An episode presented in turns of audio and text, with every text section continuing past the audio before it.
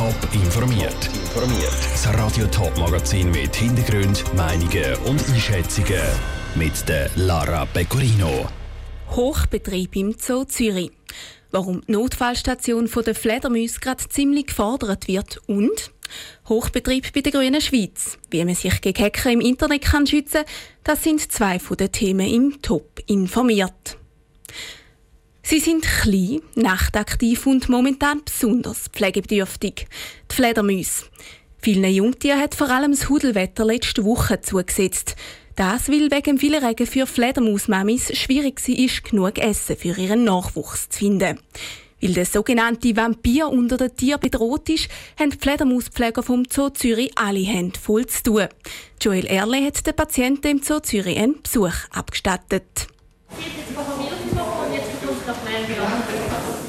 Sie ist nicht als Hauptattraktion vom Zoo Zürich bekannt, die Notfallpflegestation der Fledermäuse.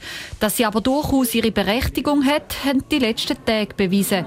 Selten so viele Fledermäuse sind auf der Notfallstation gelandet, sagt die Leiterin der Notpflegestation Katja Schönbächler. Das Jahr ist wirklich sehr außergewöhnlich. Es hat jetzt auch immer zugenommen. Ich glaube, wir haben auch immer mehr, dass die Leute wissen, dass sie uns anrufen können. Aber der Grund ist vermutlich eben auch das schlechte Wetter, wo einfach Nahrung Vermehrungsvorkommen für die Fledermausmütter dieses Jahr unglaublich schlecht war. 30 Fledermäuse sind es, die momentan im Zürich Zoo aufpäppelt werden. Weitere 70 sind momentan bei Privatpersonen in Behandlung.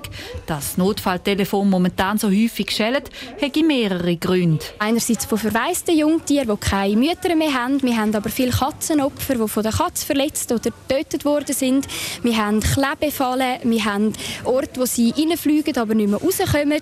Oder einfach sonst, wenn sie am Boden gefunden werden, erschöpft, mager, wo wir natürlich nicht ganz genau wissen, was der Grund ist.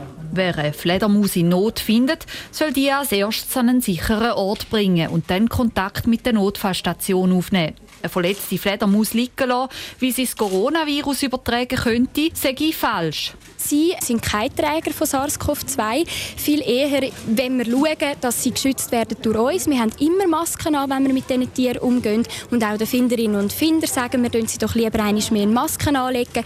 Und das Wildtier immer mit Händchen anlangen, sowieso. Auch für das Tier selber, aber auch für sich, um sich zu schützen. Landet der Fledermaus im Notfall, ist das für sie keine Endstation. Weil Langzeitpatienten gäbe es keine. Die Jungtiere brauchen vier bis acht Wochen, bis sie flügge sind. Je nachdem, wann die kommen, brauchen sie dann eben genau so lange, bis sie fliegen können. Es gibt Verletzungen, die ein bisschen länger dauern. Wir haben eine Maximalbetreuung von drei Monaten, aber das wird fast nie erreicht. Die meisten können früher wieder gehen. Und dann einem langen Leben entgegenfliegen. So kann eine Fledermaus bis zu 40 Jahre alt werden. Joel Erle hat berichtet. Jedes Jahr peppelt die Fledermaus Notfallpflegestation im Zoo Zürich über 300 Fledermäuse auf. Der Zoo selber unterstützt die Stiftung Fledermausschutz schon seit über 20 Jahren. Bilder aus der Notfallpflegestation gibt es auf toponline.ch. Seit gestern Abend ist der deutschsprachige Instagram-Account der Grünen Schweiz gehackt. Die Hacker haben alle Beiträge gelöscht und kurzerhand durch fremde Bilder und Videos ersetzt. Wie das hat passieren und was gegen solche Angriff hilft, der Dominik Meyerberg aus dem Bundeshaus hat nachgefragt. Wer auf einen Instagram-Account der Grünen geht, ist verwirrt. Anstatt politische Beiträge, die auf die Anliegen der Grünen aufmerksam machen, sieht man im Profilbild zwei junge Männer, die sich im Spiegel föteln. Sämtliche Beiträge sind gelöscht.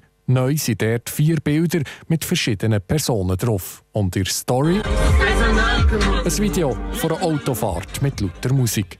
Es ist ein Rätsel, wer hinter dem Angriff steckt, heisst es auf Anfrage beim Generalsekretariat der Grünen. Gestern Abend, kurz nach der 8. haben wir den Angriff gesehen und sofort Facebook gemeldet, wo ja Instagram gehört. Wir sind in Kontakt. Das Problem ist aber noch nicht behoben. Die Grünen haben überhaupt keinen Zugriff mehr. In den Kommentarspalten häufen sich in der Zwischenzeit die Beiträge. Der beste Inhalt, den es bei den Grünen jemals gab. Aber sogar gehackt hat der Account mehr Inhalt als die von der SVP. Danke, jetzt hat der Account auch mal guten Content. Der neue Parteichef. Generell haben die Social Media Managers von allen Parteien ehrlich gesagt keine Ahnung, was sie machen. Ihr bekommt meine Stimme. Es bleibt die Frage, wie kann man sich überhaupt gegen solche Hackerangriffe schützen? Der Florian Bodocki ist Redakteur bei PCTIP und PCTIP.ch. Er sagt, in den sozialen Medien sei man abhängig vom Anbieter gibt eigentlich eine Hauptmöglichkeit, die Instagram selber anbietet. Das nennt sich Zwei-Faktor-Authentifizierung. Das bedeutet, dass man eine E-Mail-Adresse oder eine Handynummer auch hinterlegt. Wenn man sich einloggt und wie als zweiter Schutz kommt nachher ein Zahlencode, ist das in der Regel, oder eine Buchstaben-Zahlen-Kombination wird einem per E-Mail oder per SMS geschickt. Und viel mehr kann man auch gar nicht machen, außer genau Buch führen, wenn mehrere Personen Zugriff auf einen Account haben. Was auch möglich ist, ist, dass man gerade, wenn mehrere Leute Zugriff haben, geht jetzt mal davon aus, das ist bei der politischen Partei der Fall, dass man dort halt eine Liste macht von den Geräten, wo man weiss, der drauf sind Passwörter gespeichert, also der und der Laptop, das und das Handy. Die Grünen haben nebst der Meldung bei Facebook auch das nationale Cyber Security Center der Schweiz informiert. Der Angriff können sich die Grünen zwar nicht erklären, aber gerade in diesem Jahr hat die Partei vermehrt IT-Angriff festgestellt. Der Beitrag von Dominik Meyerberg. Wir bleiben bei den sozialen Medien und vor allem beim Thema Föteli. Die sozialen Netzwerke haben nämlich die Welt der Fotografie ziemlich auf den Kopf gestellt. Instagram, Facebook, Snapchat und Co. bieten einen Haufen Möglichkeiten für Jung und Alt, sich weiterzuentwickeln und zu vernetzen. Und das aus verschiedensten Gründen. Vivienne Sasso. Bis vor ein paar Jahren mussten Fotoalben aus dem Schrank geholt werden, um in Erinnerungen an besondere Momente zu schwelgen. Heute lange es oft, das Handy in die Hand zu nehmen und Social Media aufzutun. Ein Haufen Leute halten mit dem Handy und auf sozialen Netzwerken ihr Leben fest und kommen den Einblick in andere Leben über. Und das hat viele Vorteile, erklärt Janis Huber vom Fotomuseum Winterthur für die persönliche Entwicklung haben sie eine große Bedeutung, weil sie können helfen, uns abzugrenzen und eigene Ausdrucksformen auszuleben, dass man Experimentierfreudigkeit kann entwickeln wo man äh, mit Bildern sehr kreativ kann umgehen kann. Und ich glaube, das ist eine große Chance auf Social Media. Für den Experten ist nämlich klar, hinter jedem Bild, das geteilt wird, steht mehr als das Bedürfnis, seinen Senf dazuzugeben oder sein Gesicht in eine Kamera zu heben. Wissenschaftlerin Jodie Dean geht davon aus, dass Selfies äh, nicht unbedingt Narzissmus oder jetzt Selbstsucht ist, sondern dass es eben auch um Nachahmung geht und eine kollektive Form von der Bildproduktion, dass man damit eben auch dominante gesellschaftliche Vorstellungen können verändern Also ein bisschen mehr Welt ins eigene Leben zu lassen und alles mal aus anderen Perspektiven zu sehen.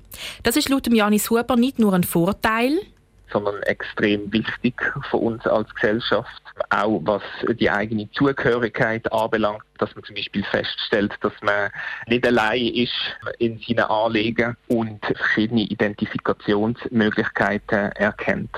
Und zwar solche, die auf der ganzen Welt verteilt sind. Das ist auch für die Experten vom Fotomuseum einer der wahrscheinlich grössten Vorteile von Social Media, dass die ganze Welt auf einen Klick miteinander vernetzt ist der Beitrag von Vivienne Sasso. Im nächsten Beitrag rund ums Thema Fotografie geht es dann eben auch um die Nachteile, die soziale Netzwerke mit sich bringen und um Tipps, wie Jung und Alt am besten damit umgehen können. Top informiert, auch als Podcast. Mehr Informationen gibt es auf toponline.ch.